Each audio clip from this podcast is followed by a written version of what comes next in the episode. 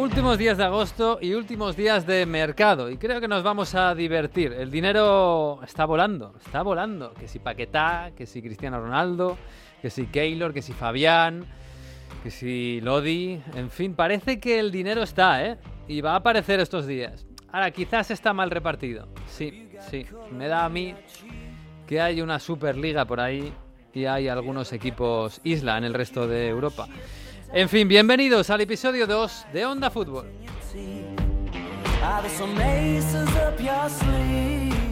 En Onda Cero.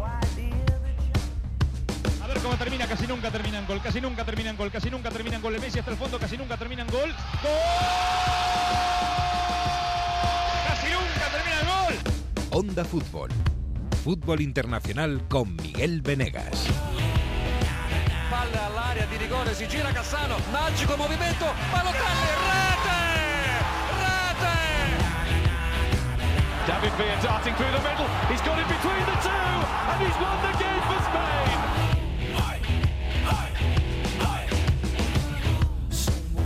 Pues sí, bienvenidos a septiembre, que va a llegar esta semana. Hay ligas entre semana, pero en España hemos dicho que no, que para qué, que ya hemos, empezado en agosto, que estamos muy a gusto con el mercado, que tal, hay que vivirlo intensamente. Y sí, este próximo jueves se cierra el mercado en Europa y va a haber, va a haber de todo. Va a haber de, bueno, va a haber de todo en algunos sitios. Hola Jesús López, ¿qué tal? Muy buenas. Hola, ¿qué tal? ¿Cómo estáis? Bien, va a haber de todo allí, eh, quiero decir, en la Premier, claro. Aquí, bueno. Por ejemplo, a Anthony, ¿eh? que ya se viene para la Premier también. Uh, ¿Cuánto va a ser? 95 solo. No, solo. Bueno. Un descuento. Y luego 5 en variables. Ah, vale. O sea que el United mm, le puso al Ajax 90 millones, el Ajax se puso estupendo, dijo que no. Y bueno, 5 más y ya está. 5 más y 5 en variables y arreglado. Ah, Nada, barato. ¿Sabes como lo del Alcampo? Eh, ¿Te acuerdas? Los precios del Alcampo en pesetas que eran 9.95. Pues lo mismo.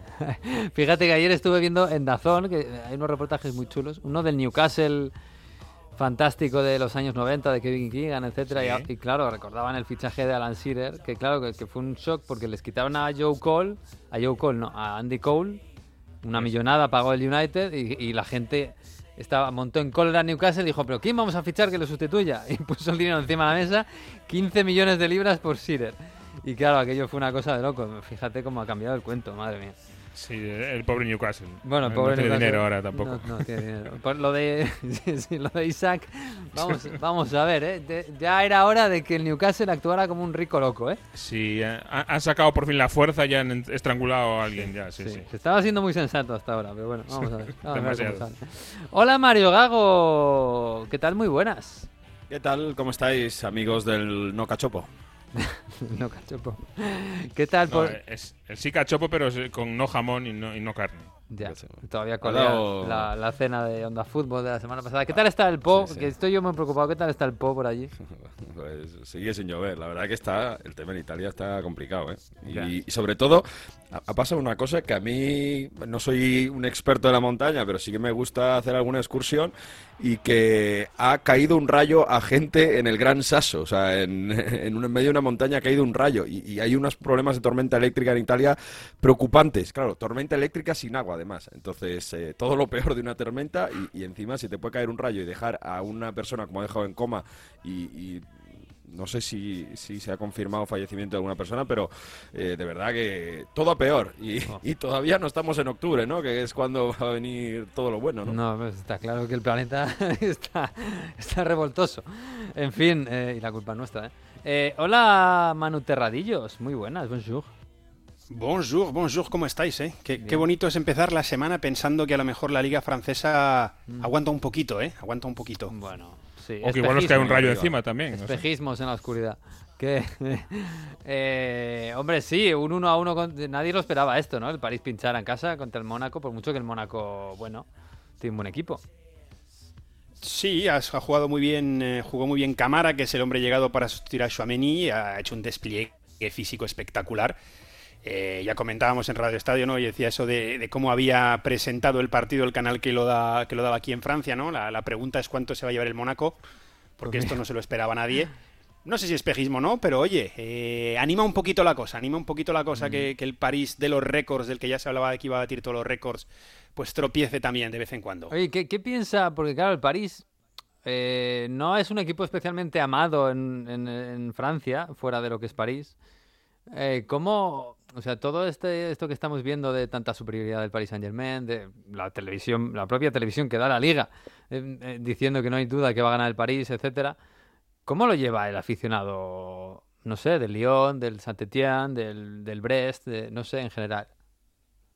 Nah, no gusta, pero ya desde todo lo que se armó con Mbappé y que se metiese de por medio Macron, no que se metiese de por medio, que se metiese y además públicamente se jactase de haberse metido y de haber ayudado a que Mbappé se quedase. Como un acto de patriotismo, Pues, además. Mm. Claro, eh, entonces se ve, se ve de otra forma. Al menos sí es verdad que este año está un poquito más calmado el tema, y mira que ha habido, eh, pero está más calmado el tema de los fichajes. Y bueno, no hay, no hay tanto, al menos de, de momento, ¿no? Eh, Todavía queda, todavía queda un poquito para cerrar el mercado. Pero no gusta en absoluto, ¿no? Yo comentaba también en, en Radio Estadio, creo que era Pereiro, eso de que el presidente del Niza había dicho que, bueno, el día que vengan a quitarme a mi estrella, espero que también Macron llame para, para convencerle para que se quede. Eh, no gusta, no gusta porque aparte hay mm, una serie, un grupo de aficionados, no sé, no, no los de toda la vida, quizá los más actuales de- del PSG, que no tienen ningún problema en restregarlo. En restregarlo y en decir aquí somos nosotros los que mandamos en todos los aspectos y la Liga somos nosotros, ¿no? La Liga Senú. Pues no, no se aprecia para nada. Pues sí. Cuando el Lyon, cuando el Lyon dominaba en aquellos años buenos de que fueron siete ligas seguidas, no tenían esa prepotencia, ¿no? O sí. También en el Lyon se la No tanto sé, porque no- no había tanto poderío económico, ¿no? Con respecto a los No, demás. lo, claro. lo que pasa es que Lyon sí que hacía algo que no gustaba, que era vendía a un jugador por 40 50 millones y se llevaba el- los dos o tres jugadores de talento que hubiese ese momento en la Liga. Entonces durante siete años iba así. Hasta que un año le salió un poco mal porque ficharon a, a, mm, creo que se llamaba Ederson porque se había ido Juninho, no cuajó. Pjanic no lo acabó de hacer, eh, que luego jugó bastante bien, pero la siguiente temporada no lo hizo tan bien. Llegó Lloris también, que fijaos, el, el portero, que tampoco acabó de convencer, y ahí se acabó. Pero mm, tampoco gustaba mucho esa forma de, digamos, de, de llevarse el talento de, pues de los demás equipos que tenían que tirar de cantera, porque si ahora hay algo más de dinero, gracias a lo que mueve el PSG, pues en aquella época no había, no había tanto. Ya, un poco efecto Bayern en, en la Bundesliga, sí. Que, mm, oye, bueno, quedan unos pocos días de mercado, se van a hacer muchas cosas, se va, alguno va a sacar la cartera de emergencia, eh, y bueno, hay, hay dudas de qué va a pasar, pues ta- estamos todavía pendientes de dónde va a ir Cristiano Ronaldo, porque tenemos todos claro que Cristiano Ronaldo va a acabar en un equipo de, de Champions o no. Ojito, Yo, claro, ojito con esto. ¿eh? No es tan Ojito fácil, con ¿eh? esto, porque yo he hablado esta semana con este fin de semana con gente de Napoli y me han dicho, bueno, tú no descartes absolutamente nada, pese a lo que ha salido, creo que fue el sábado, ¿no? Como de forma rotunda la respuesta de que el Napoli no está, eh, no, no estaría de acuerdo a, a- a dar a Osimhen por, um, por Cristiano Ronaldo, un talento. Pero claro, es el único, es el único de lo- todos los clubes que he oído por ahí que no han dicho no a Cristiano Ronaldo, Exacto, en el sentido por de... eso mismo. El Dortmund ha dicho no, no nos interesa Cristiano Ronaldo. El Milan ha dicho no, no nos interesa Cristiano Ronaldo. Eh, bueno, en su día el París, etcétera. El Madrid. Marsella también Pero- ha dicho que no puede, el- que, que querría pero no puede. Bueno, el Marsella ha dicho que querría, pero no puede. Pero el, Mon- el Napoli lo que ha dicho es solo si vendiéramos a Osimen. Pero claro, vender a Osimen, un- tío que has pagado 80 kilos, yo no sé si será fácil. Claro, Hay dos cosas la- distintas, La ¿eh? ecuación sería... sí, Una cosa es Jesús. acabar dentro, de- sí, acabar en un equipo que juegue Champions o acabar en un equipo que tenga opciones de llegar lejos en Champions, que son dos cosas muy distintas también, ¿eh? Bueno, que se supone que Ronaldo lo que quiere es pasar, jugar la Champions para intentar ganarla otra vez o para engordar Bueno. sus estadísticas en No, Champions. yo me quedo más Eso por lo segundo, eh, por, por seguir sumando goles, más sí, que otra cosa. yo ganarla, creo. yo creo. que lo tiene complicado, ¿eh? No, no, no tiene hueco en equipos que aspiran a ganarla, pero bueno. En fin, oye. Napoli con Liverpool, Ajax y Rangers debería pasar. Y, y para cerrar esto, ese tema, eh, Osimhen, eh, lo que pasa es que la United comprando a Anthony, que parece que, que eso está hecho ya, no creo que se vaya por Osimhen, pero un poco más o menos lo que me llegaron a decir es que si eh, se vendía por 100 millones Osimhen y el Manchester United pagaba, pues no sé si más de la mitad del sueldo de Cristiano Ronaldo, entonces sí.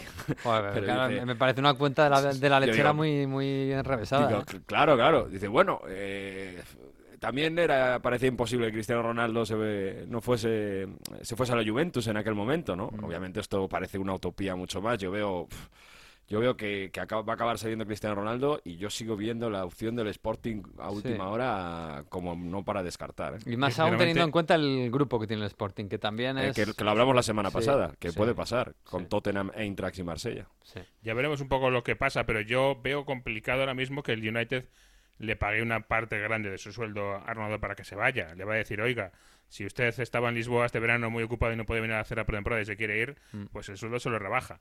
Pero no se lo voy a pagar yo para que se vaya. Digo yo, ¿eh? Me, me Sí, no, de que además, se- si usted de es el que las tiene- aguas por Manchester van así. Claro, sí, además sería lógico. Si usted tiene tanto interés en, en hacer goles en Champions, pues, pues ponga de su parte. No encima lo voy a pagar yo el, el sueldo. No, sí, tiene, tiene toda la lógica, pero bueno, veremos. Eh, oye, eh, eh, Jesús, yo te traslado la pregunta que me hace todo el mundo en las últimas dos semanas. ¿Por qué la Premier tiene tanta pasta? Y, y no es la Premier, el United, el City, el Liverpool. No, es el Nottingham Forest fichando a Lodi. Es, bueno, Newcastle fichando a Isaac, a lo mejor es un, es un tema un poco especial, pero el, el, el West Ham fichando a Paquetá, 60 kilos, etcétera, etcétera. Sí, bueno, pues primero porque lleva muchos años repartiéndola muy bien. Eso en primer lugar.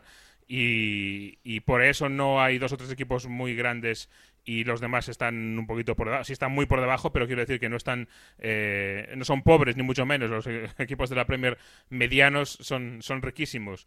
Eso por un lado y, por, y otro, pues porque tienen mucho dinero, porque en Inglaterra se vende mucha mucha televisión por cable y mucha televisión de pago y eso son ingresos. Las televisiones inglesas pagan mucho por los derechos y porque llevan muchos años haciendo las cosas muy bien en el extranjero. Y fíjate que este año van a cobrar más dinero por el extranjero, la televisión extranjera, que por la televisión nacional. Y eso me parece que es un, un dato tremendo, ¿no? Eh, si ya cobra mucho por la televisión inglesa, imagínate cobrar más que eso por lo- los de fuera. Pues sí, es que es tremendo. Es que yo, claro, yo lo que la, para mí la amenaza del fútbol actualmente es que, que ya se esté creando una Superliga, pero que esa Superliga sea la Premier League. Y luego es verdad que hay unas pequeñas islas en Europa, pues el Paris Saint-Germain por las por las circunstancias de su dueño, eh, el Bayern por, por, ser por haber hecho las cosas francamente bien también en, en Alemania, porque eso es verdad que ha sido mérito suyo, y sin gastar tanta pasta, ¿eh? Eh, en realidad. El Madrid Pero en perdona, si hacemos el paralelismo con la, con la Superliga, claro, pero es una Superliga en la que se reparte el dinero de esa forma, Claro, claro. en la que los seis grandes no tienen derecho a veto de nada, no tienen derecho a decidir nada sin los otros 14. Sí. Eh, eh, es muy distinta, ¿eh? Y en la que se desciende y asciende, por supuesto. Sí, claro, por supuesto, sí, sí. Lo que me refiero a la Superliga es a una distancia abismal entre los que los, los clubes ricos de Europa, que son los ingleses, y el resto, que son pues el pueblo llano. De ese pueblo llano, por, por eso digo que quito las tres islas que se me ocurren, que son el Paris Saint-Germain, el Bayern y el Real Madrid, dadas las circunstancias del Barça. Eh, y ya está. Y en, en Italia ni siquiera, porque, el- porque la Juventus ha caído económicamente. Aparentemente eso va a ser una pequeña travesía en el desierto y no parece que nadie esté a la altura, económica hablo, de, de llegar a eso. Mario, es imposible. Hay, una web, hay una web en Italia que está muy bien, yo recomiendo mucho para temas eh, financieros y económicos que se llama Calcio Finanza.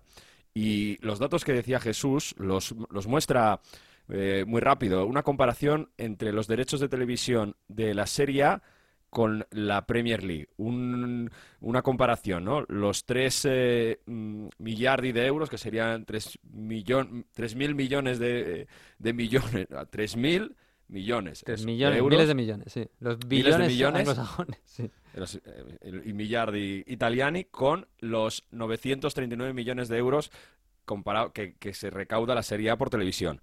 Y yendo a cada club, el Inter ahora es el que más dinero recibe por los derechos de televisión, son 84 millones de euros, más o menos, poco más. El Leeds, por poner un ejemplo, que es el decimosexto que más gana en Premier, 134 millones de euros. O sea, ya si nos vamos al Manchester City, 187 millones de euros, son eh, prácticamente 100 millones de euros más que el que gana más de, de- de Italia, ¿no? La diferencia es abismal. Y claro, luego se ve en eso a la hora de capacidad de comprar jugadores, capacidad de pagar sueldos, por mucho que en Italia todavía siga esta eh, ley donde traer a gente del extranjero te permite una rebaja fiscal del 50%, por tanto es más fácil tener sueldos altos, por eso han venido Pogba, Di María y demás, pero claro, eh, se vende mucho menos. La serie además, eh, los clubes no llegando a, las finales eh, de Champions como ha llegado los ingleses, pues la ve menos gente. Sí, y mira que, oye, hay que recordar que el campeón de Europa es el Madrid. Y seguramente contra todo pronóstico, pero bueno, hay algo en el fútbol todavía que hace que, por mucho dinero que tengas, el Paris Saint Germain y el Manchester City no hayan ganado nunca la Champions. Y, Y oye, un apunte muy rápido es que yo creo, al menos yo tengo esa sensación viviendo en Italia y con el feedback que recojo, que hay más clubes de fans en Sudamérica de equipos italianos. Hay, hay una conexión evidente entre Argentina, por ejemplo, y Italia. Y hay muchísima gente en Sudamérica que sigue la Serie A que sigue la Premier, o por lo menos que consume mucho más activo cosas de Italia que de, eh, que de Inglaterra. Obviamente, No sé yo, ¿eh? la Premier Yo- se mueve hacia China, yo creo, mucho más, ¿no? Eh, yo he trabajado muchos años en una, en una radio que, que emitía en Sudamérica Premier League y, y había mucho seguimiento también. ¿eh? O sea, no sé, no, no tengo los números para comparar, pero también había No, mucho. No, sé cuál, que- cuál será. Pero fíjate otra cosa, una cosilla, eh, porque decías, Miguel, lo de las islas, los clubes islas y quedamos fuera el Barça, pero es que el Barça, fíjate, eh, tiene una deuda de 1.350 millones declarado, un patrimonio neto negativo de 451 millones, ¿no? Mm. Pues el banquillo del Barça en el último partido fue Piqué, Kessie, Sergio Roberto, Ansu Fati, De Jong, Aubameyang, Ignacio Peña, portero suplente, Ferran Torres, Depay, Jordi Alba, Arnau y Pjanic. mm. Ese es el banquillo suplente del equipo que tiene un patrimonio neto de 451 millones, con lo cual lo de dejarles fuera, no sé. eh, y aún por encima, eh, con los cinco cambios en el fútbol, que estoy totalmente en contra, este tipo de, de diferencias se van a ver cada vez más en el campo también. No, claro, sí, todo lo que, a todo lo que va el fútbol es a acentuar esta diferencia entre, entre los clubes ricos y los pobres, los pobres, los, los normales, digamos. Eso es evidente. Yo al Barça le he puesto un asterisco, ¿eh? porque es que la situación del Barça a mí se me escapa casi de, de- de análisis y de, y de ponerle en un escalón económico, financiero. Ah, El Barça habrá que esperar a que acabe la temporada, ¿no? A ver si o- le ponemos en el escalón de los grandes o o en el escalón de... Igual necesita más palancas. sí, sí, Porque como no le salga bien la apuesta este año, No, no lo sabemos, desde luego. Eh, pues sí, no sé, me, me parece que el, el fútbol que tenemos es este y habrá que lidiar con ello. Y oye, ojalá otra vez eh, no vuelva a pasar que haya una final inglesa de Champions. Eh, y mira, ahí hay que agradecerle al Madrid que se ha metido por ahí, aunque el Madrid, claro, tiene también tantas copas de Europa que, en fin. Eh, pero bueno, oye, del, mercado de fichajes, ¿alguna cosa por ahí que esté muy caliente y que sea interesante? Eh, porque, por ejemplo, de Fabián, Mario, que llevábamos dos semanas en barbecho con la operación hecha, hecha, hecha, hechísima. Bueno, ya sí, ¿no? Que se va para París. Inminente, inminente el acuerdo. Unos 25 millones de euros va a pagar el París por el jugador español, que acaba contrato el próximo año, ¿eh? por eso le va a salir tan barato. Hablan de 22 millones eh, por eh, fijos y luego 3 de variables con bonus y demás. Y esto vendría a, liberar que Paredes, Leandro Paredes, pueda salir dirección hacia la Juventus, el movimiento de entrada en el centro del campo, ¿no, Manu? En. eh, en, en París que, bueno, eh, yo creo que Fabián pues, llega para ser titular y Paredes sería la Juventus por unos 20 millones de euros. Claro, ayer eh, Renato Sánchez fue el titular porque no estaba Vitiña en el centro del campo del París. Yo me imagino que si no hubiera sido por los retrasos y tal, habría jugado Fabián directamente. Sí, yo creo que Fabián llega para meterse, por un lado, en, en la rotación de los dos centrocampistas puros que, que tiene el PSG, que normalmente era, bueno, Vitinha y, y Berratti, y para ser el, el suplente en el puesto de 10 de Messi.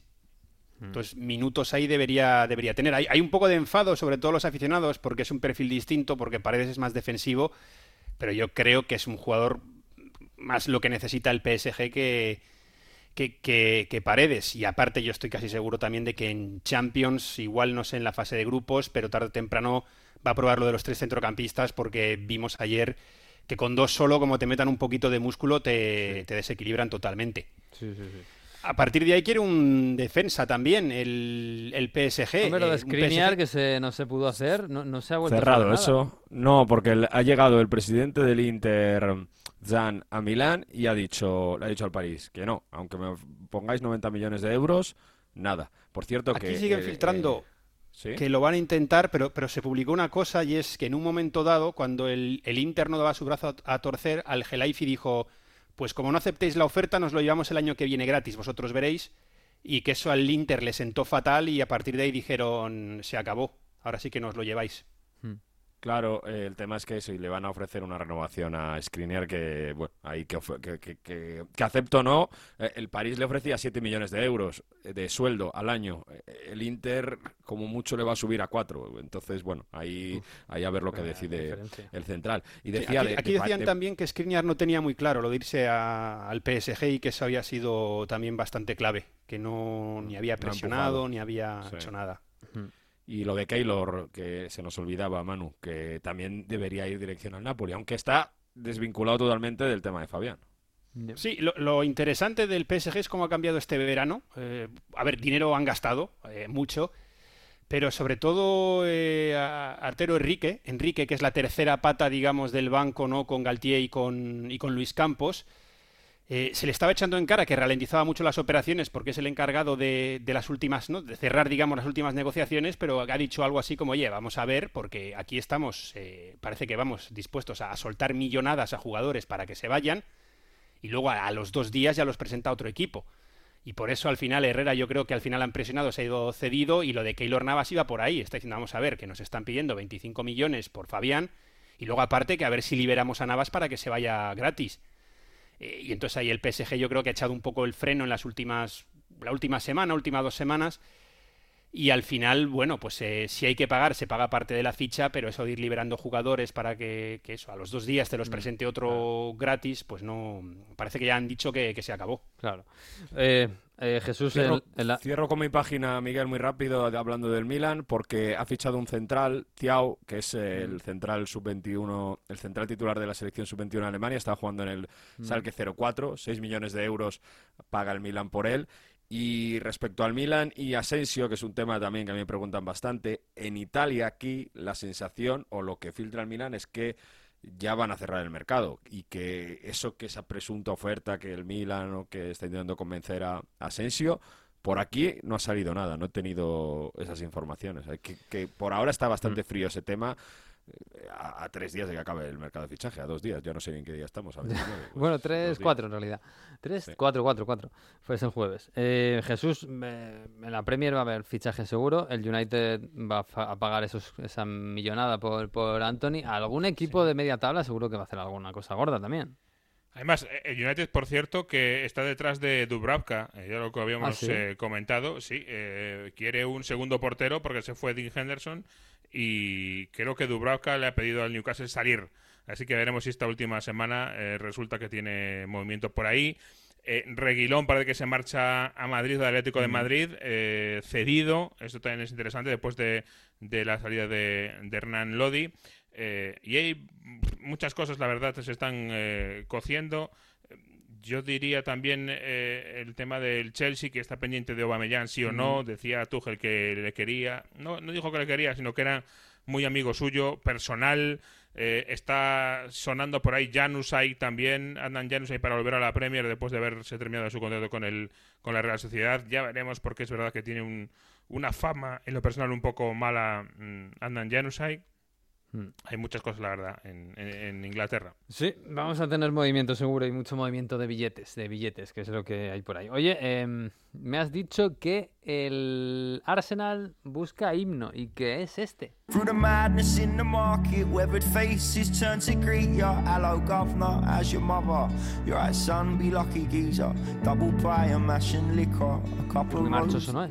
Chapel, watch retired gangsters bicker every day in office calf. The little fuckers causing trouble for the causes make you smile. You meet your muckers for a couple, forget your troubles for a while. From the full nil to the hemi, all the faces are the same. Cause the manner might be changing, but the people still remain. North Como ves, seguimos con la tradición de los eh, himnos de futbolísticos que no son muy movidos. Eh, bueno, ya sabes que el Arsenal eh, no tiene un eh, You'll Never Walk Alone, no Sí. tiene una de estas canciones emblemáticas y la están in- intentando crear ahora. Eh, desde la primavera más o menos. ¿Pero desde la eh, grada o desde el club? Desde la grada, imagino. desde la grada y el club lo apoya porque ya lo ponen en los partidos. Ah. Esto lo ha sacado, es una canción de Louis Danford eh, que habla de la vida en el norte de Londres. De hecho, llegamos ahora a la, al, al estribillo que dice North London Forever, whatever the weather. O sea, sea el tipo que sea de- se- de- haga el tipo que sea, this, around. O sea que viene un poco a hablar del barrio, ¿no? De la vida del barrio. Y lo cantan ya en, en el Emirates al principio de los partidos y parece que es muy popular. Yo Ah. creo que había un hueco ahí, ¿no? En el Arsenal, porque no tiene ese tipo de, de canciones o de, de emblemas. Y vamos a ver si este prende o no prende. A lo mejor dentro de 50 años están hablando de que una vez después de una pandemia eh, empezaron a poner esta canción en, en el Emirates. Bueno, a ver cómo suena. El, es, el Arsenal es el club más popular de Londres, así que necesita un, un himno a su altura.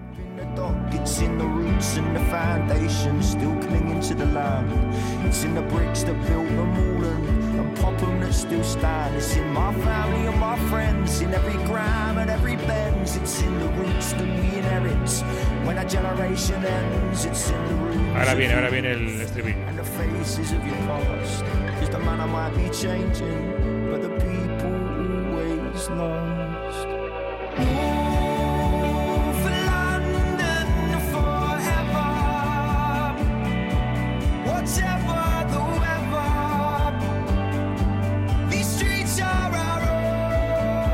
es bonito, me gusta. Me dices que son Mahmoud y Blanco de Inglaterra y me lo creo. No, hombre, no, esto es menos meloso. no bueno, meloso, eh, la sí. verdad. Pero es meloso de barrio, es distinto, ¿sabes? Bueno, que por Ah, cierto, sí, sí. El, el barrio, o sea, eh, a lo mejor el Arsenal no es el equipo más de barrio de Inglaterra, ¿eh? No, no, no. Bueno, después del United, no es el equipo más de barrio. Pero es verdad que sí, que el, el norte de Londres también tiene un- una cierta eh, identidad en ese sentido y por ahí va la cosa. Pues, Ah. eh, y de paso se están adueñando de algo que habla del norte de Londres y le pegan un, un repasito del Tottenham, ¿no? Sí, así, sí, hay un camino. mensajito también. Sí, sí, sí, sí. Oye, pues muy bien, pues muy bien. Oye, que triunfe, que es bonito, sí. Y además esto sonado, eh, cantado en la grada así a capela, pues, pues suena bien. Queda bonito. Y es- además son líderes, 4 de 4. Sí. un equipo con. Sobre todo, fíjate, se ha hablado muchas cosas de cómo juega el Arsenal, pero yo me quedo con, el, con la mentalidad y el carácter. Creo que es algo que le había faltado a- al equipo en los últimos años. Ya, yo diría que en los últimos de, de Arsene Wenger eh, siempre se le echaba esto en cara. Y, pues este fin de semana consiguió eh, volver a remontar el partido que lo tenía complicado, se le había puesto cuesta arriba ante el Fulham y lo remontó al final, es verdad que con un poquito de fortuna al final, pero mm, sobre todo teniendo mucho carácter y, además de carácter, porque no solo vale con eso, un chaval noruego, no sé si te suena, que, que le pega bien al fútbol, ¿eh? Hace buenos pases, no, no le pega mal, ¿eh? De todo. No sé, si, no sé si ya está a nivel de estrella, pero desde luego da gusto, ¿eh? Cuando está jugando bien, da gusto. Yo he empezado a escuchar ya comparaciones este fin de semana. Fíjate que comparaciones de Martin Odegaard con eh, Kevin De Bruyne. O sea que. Uf, pa- no palabras sé, mayores, ¿eh? Sí, son muy mayores, sí. Le falta un poco de mala leche, ¿no? Para ser, para ser Sí, y hombre, y le falta mu- mu- mucha, mucho recorrido para llegar a lo de De Bruyne, sí. pero es verdad que ahora mismo está a un nivel absolutamente espectacular. Sí. ¿eh? Pero es verdad que el Arsenal es feliz, ¿eh? Eh, la, la celebración del gol de Gabriel Jesus en el 85, eh, Mikel Arteta con bueno el público, se ve que el Arsenal está ilusionándose ¿eh? y eso hace, uff, Sí, En la celebración aparecía Zinchenko, que acaba Sí. de llegar y estaba uno más, estaba eh, lesionado, no podía jugar, Sí, sentado detrás del banquillo y aparece en un córner en el minuto 85 de partido. Sí, Madre sí, mía. sí. Eso sí. Hay, hay un nuevo, hay un mood diferente ahí, ¿eh? Y oye, están líderes. Oye, a ver lo que dura, pero, pero oye, eh, desde luego que es un nuevo Arsenal. Que mm, bueno, eh, nombres propios de la jornada de la Premier creo que hay dos.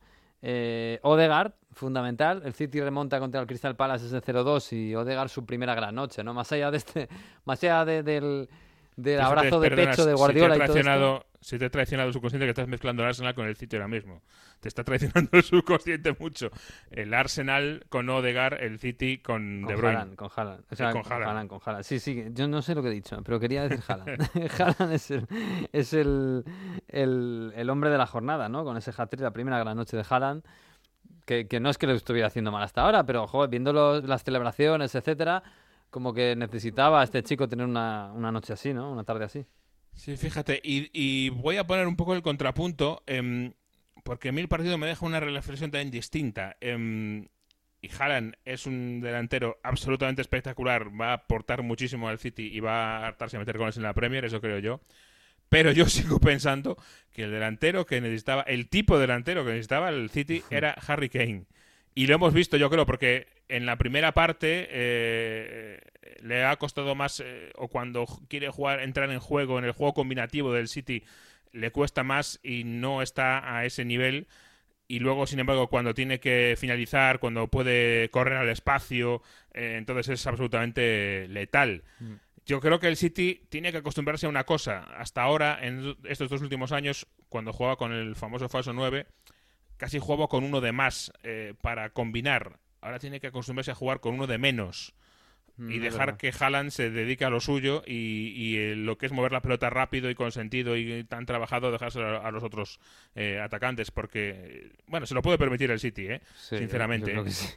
en la mayoría de los partidos yo mi duda eh, está a ver qué pasa con Haaland cuando eh, un equipo llegue bien plantado le tome la medida no le dé ningún espacio en todo en todo el partido para correr a Haaland Eh, estoy hablando de por supuesto por ejemplo de Antonio Conte y quiero ver qué pasa ahí, porque Mm. ese día sí puede tener problemas el City o por lo menos Haaland y tendrá que posiblemente buscar otros recursos. Pero desde luego que es quejarse por quejarse esto, ¿eh? porque el City con lo bien que juega el fútbol, si además tiene un tío así de conduente en el área, pues bueno, estamos buscando problemas por rebuscar, pero No, desde no, sí, que va a ser. sorprender a nadie, a nadie le ha sorprendido, ¿eh? lo de Haaland, eh, está claro, y lo del City con Haaland. Tengo muchas ganas de ver el Tottenham eh, Manchester City, no sé cuándo es, pero tengo muchas ganas de ver. El- Sí, el- porque además viene, viene calentito el año pasado también. sí, Pues no sé cuándo es ahora mismo, habrá que buscarlo. sí, sí, pero No- ese- no sé ese- entre esa lucha de, de estilos y Antonio Conte intentando hacerle la envolvente al, al City, tengo muchas ganas.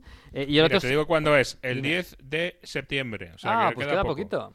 Queda poco, el City ¿No? Tottenham. Qué bien, qué bien. Ojalá haya, haya apretón de manos también entre Sí. Conte y... Va haciendo amigos con Ten por la vida. Eh, hoy- y lo del Liverpool, claro. eh, que, claro, hay mucha gente que está deseando que la Premier, no sé, falle en algo, haya cosas malas, que ya tiene cosas malas la Premier. Y claro, el sábado me estaba diciendo, mira la Premier, el Liverpool que gana 9-0 al Bournemouth. Pero claro, es que el Liverpool no había ganado ningún partido. Es que no, no, no, el Sí, es que Liverpool, no está Liverpool es el, es el noveno, ¿eh? Es el noveno de la liga, aún después de ese Claro. 0-9. O sea, que imagínate. Sí, sí, Ante el pobre Bournemouth, que es verdad que huele un poquito eh, a lo que viene siendo. Sí. Pero fue el día perfecto para Liverpool. Y, y es verdad que la vuelta de Fabiño eh, se nota mucho. No, no es que le hiciera tanta falta en este partido en concreto, pero yo creo que sí que le estaba haciendo daño. Igual que le hizo hace dos años que nos quedamos siempre con las lesiones famosas de los centrales, pero también eh, faltaba Fabiño y para mí también era muy importante, porque estuvo lesionado un tiempo y el resto del tiempo jugaba de central para cubrir un, un puesto y se le perdía como medio centro y es otro de los hombres eh, eh, interesantes. Pero bueno, festival absoluto. Festival absoluto, pero dentro de todo y de la reivindicación, por ejemplo, de Roberto Firmino, que Ujú. llevábamos tiempo sin verle sonreír tanto, y, y una sonrisa de Firmino es llamativa y, y deslumbrante. Pero dentro de toda la alegría y todo lo, lo bien que ha sido el día para Liverpool, eh, por, también por buscarle algo negativo, yo siempre hoy, hoy estoy así con, con la cara cambiada. Mohamed Salah no ha marcado. Está triste. Y Mohamed Salah, eh, alguno decía que desde que se fue su enemigo íntimo Sadio Mané, que no es el mismo, eh, es verdad que el año en el que todo el mundo ha empezado enchufadísimo, o vemos a muchísimos jugadores que están como locos, alguno diría que es por una cosa que hay en Qatar, Sí, sí, igual. sí. eh, Salah, que no tiene que ir a Qatar, ha empezado más tranquilo. Vamos a ver si, si esta teoría se cumple según va avanzando la temporada. Cuando los los otros estén cansadísimos de, de la temporada, Salah aparece y, y se venga de todos. Pero es verdad que Mm. Ha empezado un poquito más lento de lo que, de lo que suele Mohamed Salah el año. Estará el club encantado con, con- con todas las Copas Áfricas que se ha comido, con Salah y Mané. Este año no tiene, Salah no tiene mundial. Fíjate lo que va a aprovechar ahí. En fin, bueno, eh, eh, la canción del Arsenal está muy bien, es bonita, ¿eh? Pero tenemos que escuchar también a Mario.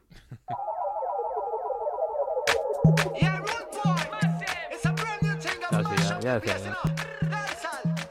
¿Que se les ha colgado el ordenador o qué?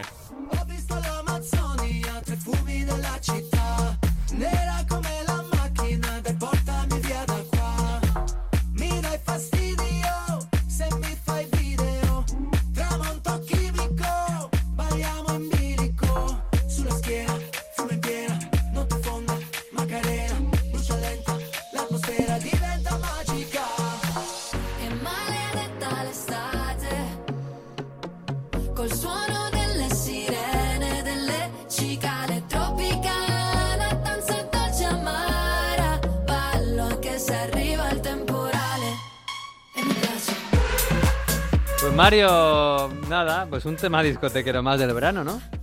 Sí, Tropicana, con Tropicana. eh, Bumba Dash y Analisa. Bueno, un poco lo que suena también en este final del verano de Italia, por aquí. Bumba Dash, que, era un, que es un grupo del Salento, de- del sur de Italia, que al principio eran muy raperos y ahora hacen estos temas muy comerciales y encima con Analisa, que es una artista italiana que, bueno, lo ha petado en los en MTV, por supuesto en Sanremo, y que tiene así estas canciones un poco, no sé cómo describirlo, la verdad. Oye, Mario, esto no es mejor que el concierto al que me llevaste este verano, ¿eh? Os Contaré un pues día el estaba- concierto que me llevó Mario este verano. La culpa es mía por ir con él. Claro, porque de- después del año que nos ha dado, en serio, Jesús, yo no, no quiero desvelar mm, gran cosa, pero en un chat que tenemos interno me, me ha puesto uno del mie- un miembro de este equipo, me pegó un tiro. Que no voy a decir yo que es Manu Terradillos, no, hombre, venga, esa música. Otra vez, eh, la alarma, ojo, que vienen los bomberos. Ojo la Macarena Macarena. ha dicho. Lo dice Macarena, dice Macarena una canción. Noche fonda Macarena, noche noche larga Macarena. Bueno, dice un poco maldito el estate, maldito el verano. Y con el sueno de las sirenas, bueno, no sé, la verdad que no la acabo de pillar tampoco. ¿eh? Muy bien. Pues es lo que has traído tú.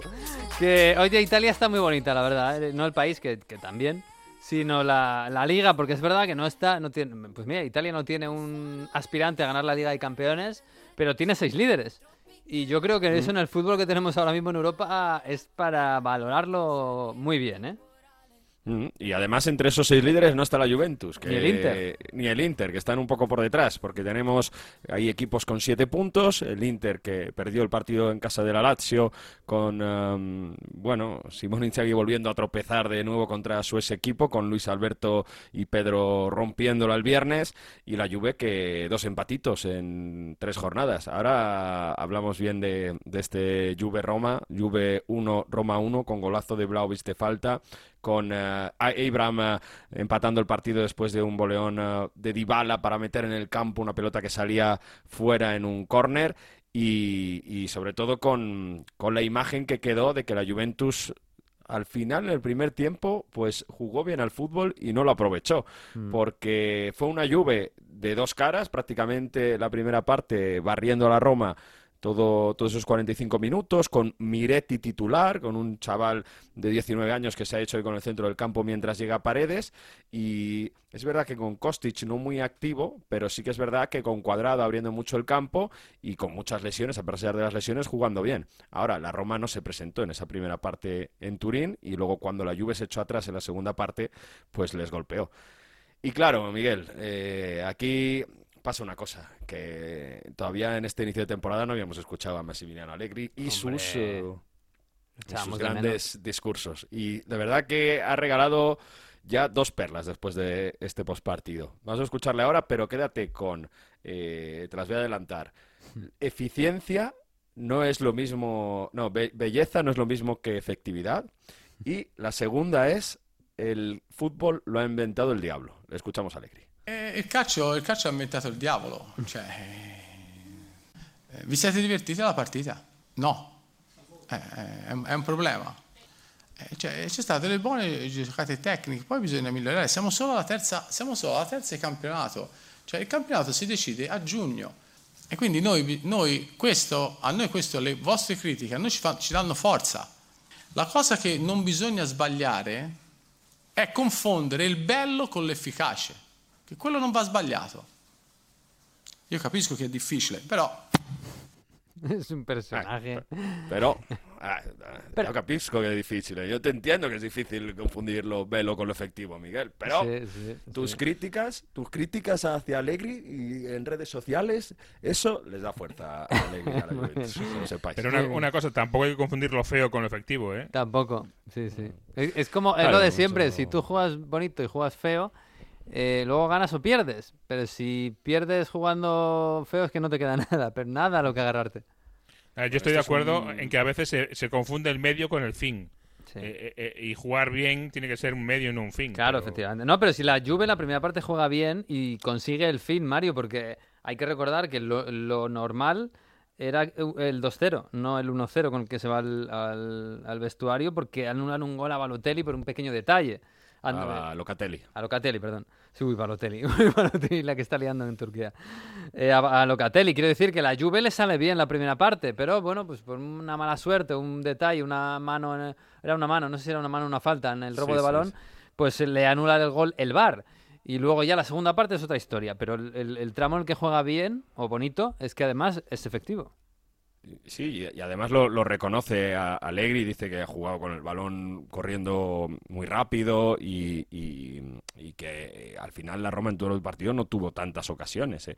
Pero eh, esto ha sido un poco un mix de, respuestas, que de preguntas que era un poco sobre el, sobre el mismo tema. ¿no? En la rueda de prensa le preguntaron, oye, eh, la Juve cuando jugaba peor ganaba los partidos y en este duelo que se ha jugado muy bien la primera parte no se ha ganado. Eh, ¿No le parece un poco una casualidad o algo así? O sea, se la pusieron votando a Allegri para que explotara.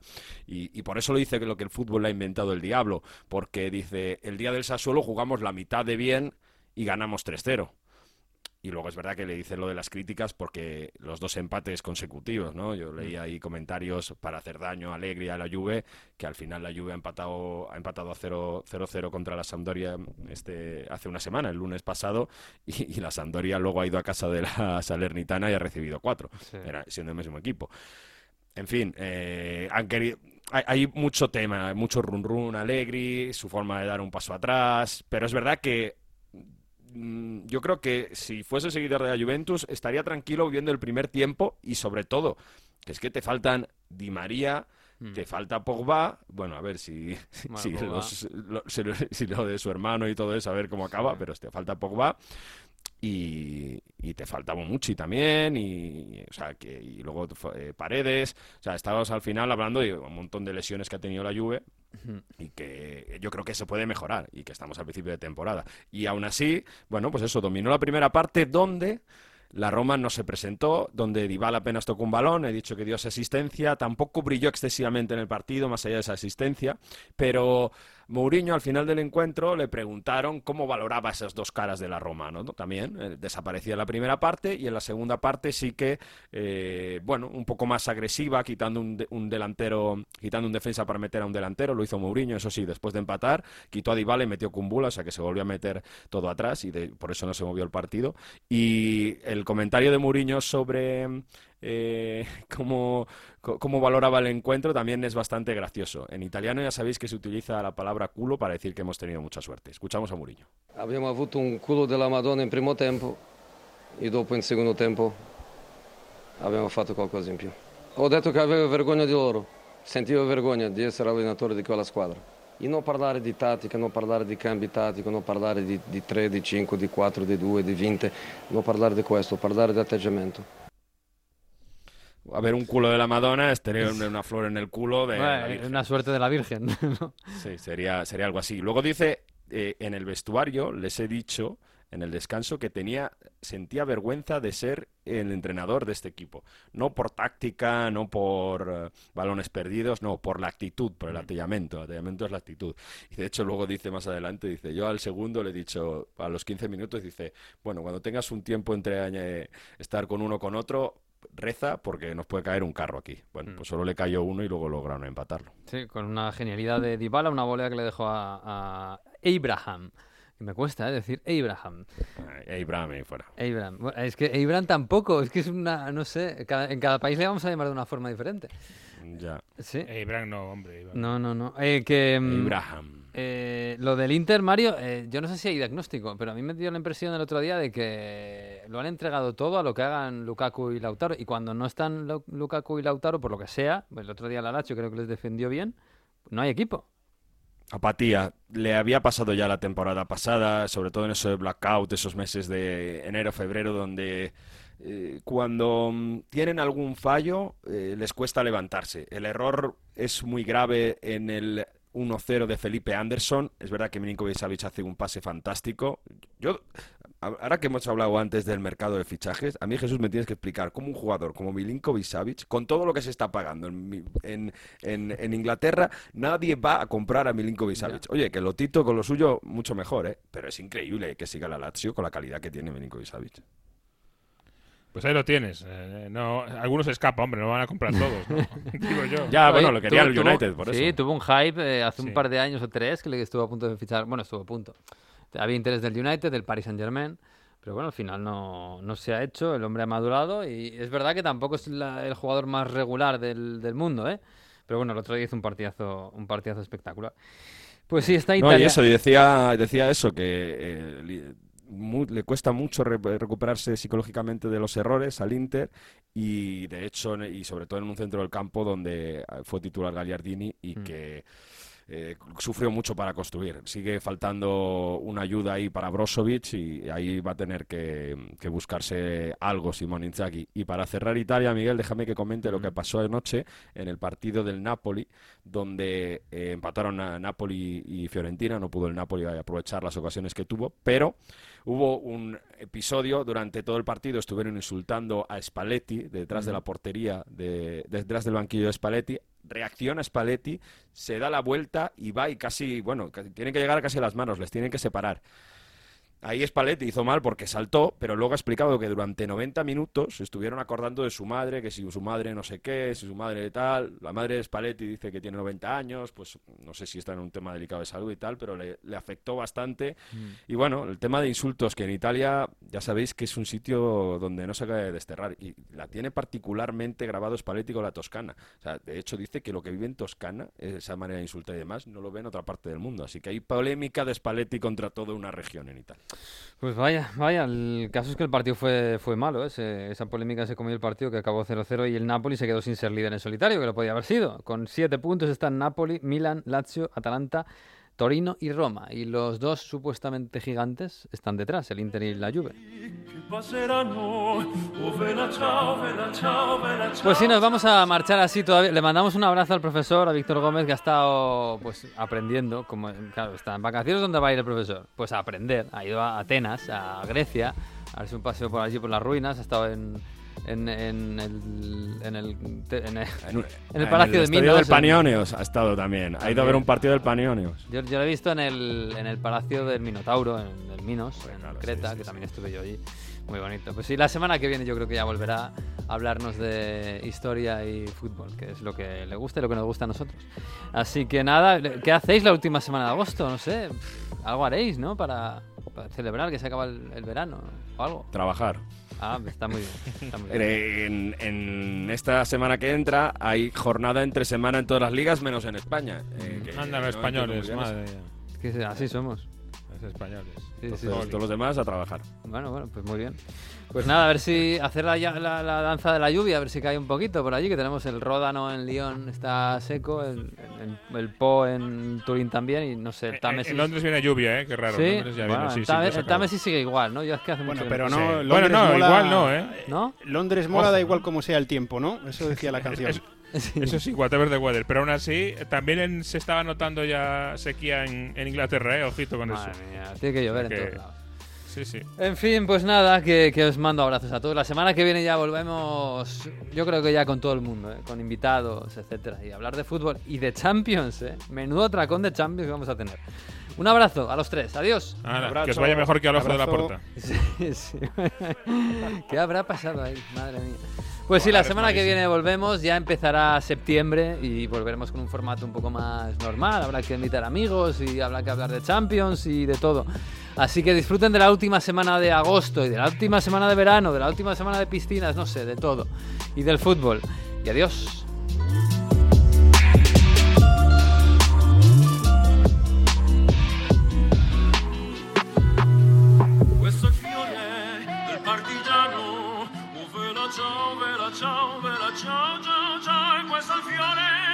partigiano morto per la libertà.